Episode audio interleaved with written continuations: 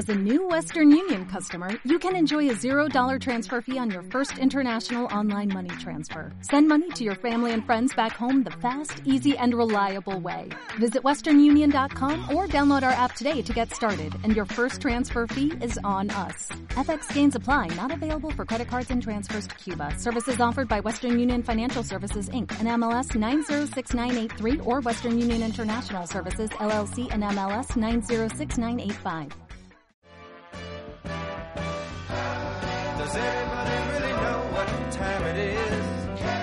Hola queridos oyentes, bienvenidos a un nuevo episodio de Tres Pies al Gato.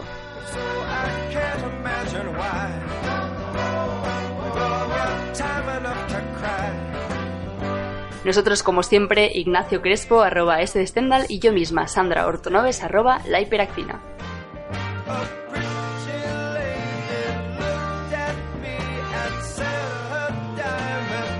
Y la pregunta, concepto científico que os traemos hoy es... ¿Qué es el caos?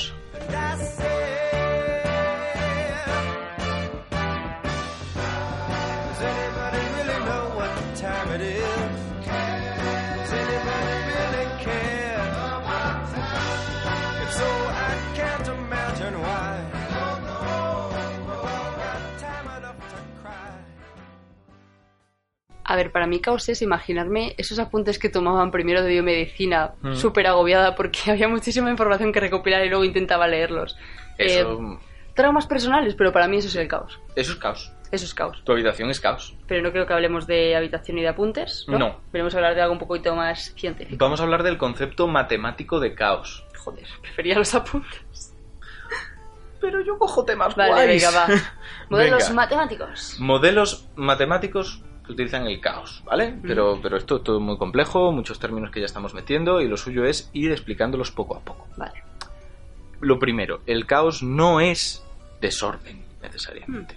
Vale. Ya esto es un poco contraintuitivo, porque Sí. nos hemos imaginado esa habitación desordenada, esos apuntes sin orden. Entonces, ¿qué, qué pasa aquí? Pasa que el caos realmente es algo ordenado, pero algo que a ti te va a costar bastante predecir a largo plazo. Vale. Vamos a hablar de un caballero, un matemático, Edward Lorenz. 1900 medios largos, que de hecho hasta hace poco pues estaba en activo. Edward Lorenz estaba estudiando modelos para predecir cómo se comporta el clima. Era matemático, ¿no? Era matemático y Meteorólogo, meteorólogo. vale. Exacto. Así que él qué hacía? Tenía ordenadores en los cuales podía simular cómo se comportaba el tiempo. Vale. Intentaba ver qué ocurría. Como si estuviera jugando a pasar, juegos, pero sí. pues, a nivel de todo matemáticas y codes y cosas. ¿Qué pasa? Metía todos los datos. Daba todas las condiciones iniciales de las que partía para que por causa y efecto dijera, bueno, pues si hoy la temperatura es esta, la presión atmosférica es esta, el viento viene aquí, mañana, ¿cómo va a estar la cosa? funcionaban relativamente bien para predecir el día siguiente. Y eso lo vemos. Es más fiable la predicción del día de mañana que la de dentro de dos semanas. Y eso lo descubrió en parte Lorenz de mala manera. Vio que sus simulaciones, cuando cambiaba simplemente un pequeño decimal al final de uno de esos datos iniciales que metía, Mm. se salían de madre. Porque el día siguiente, las dos simulaciones, la normal y la que le cambiaba ese pequeño decimal, se parecían mucho. Pero a medida que pasaban los días, cada vez eran más locas, hasta no tener nada que ver. Nada. Simplemente cambiando un pequeño decimal inicial. Y esto es el caos. Vale. Vale, queda muchísimo más claro. Los Vale. desorden es cambiar algo muy pequeño de las condiciones iniciales que ya desmadra todo el resto. Exacto. Básicamente, por decirlo de forma pues, más matemática, más pura, es que un sistema caótico es aquel sistema que es extremadamente sensible a las condiciones iniciales. Conocemos otros sistemas caóticos, además del tiempo. Pues sí, realmente hay muchos. Y de hecho vamos a poner ejemplos. Pero por poner algo así relativamente molón que podéis encontrar en internet y tal, es el- los péndulos caóticos. Tenemos Ya, ya un péndulo sí. y tenemos en la base tres imanes separados como si fueran las puntas de un triángulo equilátero, un triángulo de estos perfectos, Sí. que son iguales de cada lado. Nosotros lanzamos este péndulo y es que realmente difícilmente vamos a predecir en cuál de esos tres imanes se va a acabar deteniendo. Hay una serie de predicciones muy chulas en internet que podéis ver cómo van coloreando el plano en función de si yo dejo el péndulo aquí lo suelto va a acabar en el imán número uno, si lo dejo aquí en el imán número dos y acaban coloreando toda la superficie. Súper chulo. Es interesante que lo busquéis, porque claro, aquí intentamos explicarlo, pero realmente el efecto visual es, es mucho mayor. Exacto, si lo miráis, entonces- quedará mucho más. Esto sería uno, luego tenemos otro péndulo que consiste en un péndulo normal, todos lo imaginamos, como ese que hay dentro de los relojes enormes, pero en el extremo tú le cuelgas un segundo péndulo. Y ahí incluso puedes ponerle otro tercer péndulo. Entonces son tres péndulos en secuencia que cuando tú lo mueves hacen cosas súper raras. Uno da vueltas sobre sí mismo, el otro pandea de arriba, de delante hacia atrás, el otro de atrás adelante. Es como la obra de final de curso en la que los niños tenían que bailar y cada uno tenía ahí como Eso sería ¿No? caótico. En plan sus pases de baile y, y cada uno se movía a un ritmo distinto. Exacto. Y ahora, por si a alguien todavía le queda dudas, vamos a hablar de un ejemplo súper típico de caos que podéis ver en vuestro día a día y además os va a valer como la excusa de por qué llegáis tarde al trabajo. Cómo algo, por un pequeño cambio inicial, puede acabar desarrollando muchos cambios al final. Yo me levanto un minuto más tarde porque le doy al snooze por la mañana, un día que tengo que ir al trabajo. Bajo entonces más tarde a hacerme el desayuno, pero ya bajo con prisas. Con esas prisas yo estoy torpe, me tiro la leche por encima. Y eso es un problema. Tengo que subir a cambiarme. Ese retraso de un minuto ya no es un retraso de un minuto, es un retraso de igual 5 o 6 minutos Vamos, que se te hace bola. o si somos muy coquetos, igual 12 minutos.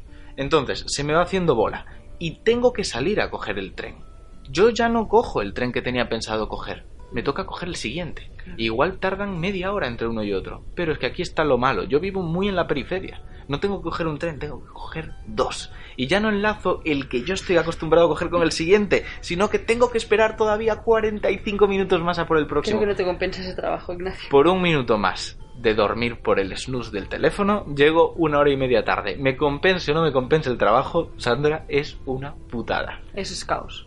Esto es caos. Es un sistema que tiene muchas variables muy concretas que acaban desmadrándose, básicamente. Y es un ejemplo que yo creo que es bastante sencillo de entender.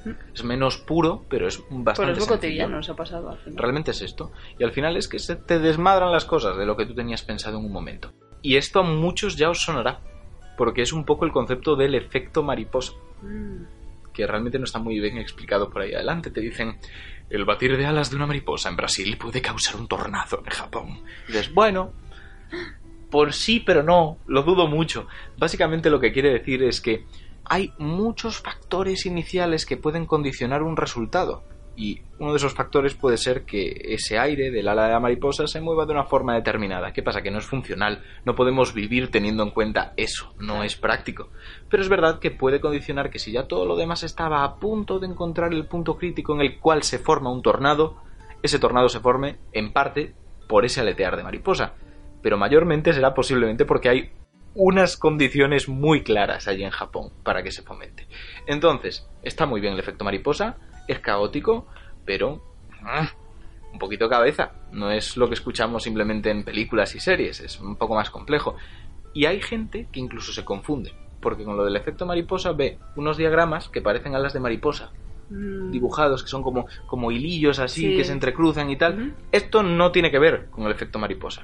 Esto es como representas los modelos caóticos que hemos dicho en lo que se llama un espacio de fases. Muy complejo para entender, pero la clave es ese punto central que no está coloreado, que parece que dan vueltas como orbitando alrededor de él estas líneas que estamos diciendo que forman las alas de las mariposas, es un punto en torno al cual se encuentra, entre comillas, medio estable. Es lo que se llama un atractor. Y habiendo hablado de modelos matemáticos, de simulaciones, de mariposas que crean tornados en Japón, ¿hay alguna aplicación médica, aprovechando que hoy tenemos un invitado muy especial, Wow. un médico? ¿Puedo preguntar si hay alguna aplicación médica de, de esto, de este tipo de condiciones? Hay... Hay.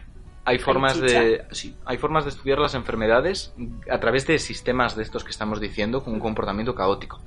Por ejemplo, epidemiología. Epidemiología estudia cómo se propaga, por ejemplo, una enfermedad en una sociedad, mayormente las infecciosas y cosas por el estilo.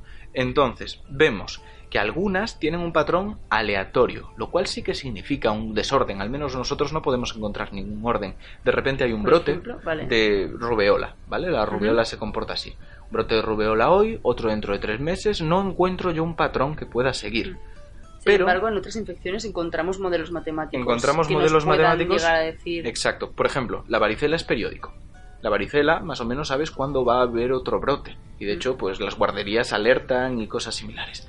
Pero hay caos. en otras enfermedades. No es lo mismo que sea súper periódico de cada X tiempo sale el brote o decir no puedo predecirlo. Es que algunos tú puedes predecirlos con modelos caóticos como puede ser el sarampión. Además hemos hablado de tres que en principio pueden tener su rollito parecido. Son virus, rubeola, varicela Sí. y sarampión. Pues se comportan de forma totalmente distinta. El sarampión se está empezando a predecir gracias a modelos caóticos. Por supuesto, esto es para grandes cantidades de población. No es que yo prediga cuándo vas a tener sarampión. tú. Claro. O sea, sino cuando empiezan brotes, saber un poco qué magnitud va a llegar a tener, predecir eso de forma matemática. Exacto. Vale.